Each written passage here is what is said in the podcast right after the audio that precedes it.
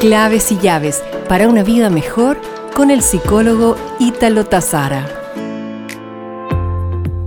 ¿Cuántas veces te has sentido ofendido por expresiones o comentarios de otros hacia ti?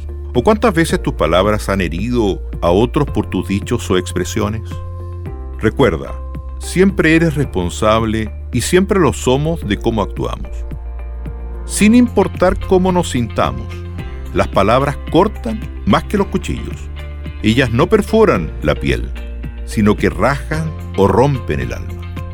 Nunca digas palabras hirientes cuando estés de mal humor. Tendrás muchas oportunidades para cambiar tu estado de ánimo, pero nunca, nunca tendrás la oportunidad de reemplazar las palabras que dijiste. En muchos momentos parece que el silencio es la respuesta más sabia. Nos reencontraremos pronto con más claves y llaves para una vida mejor.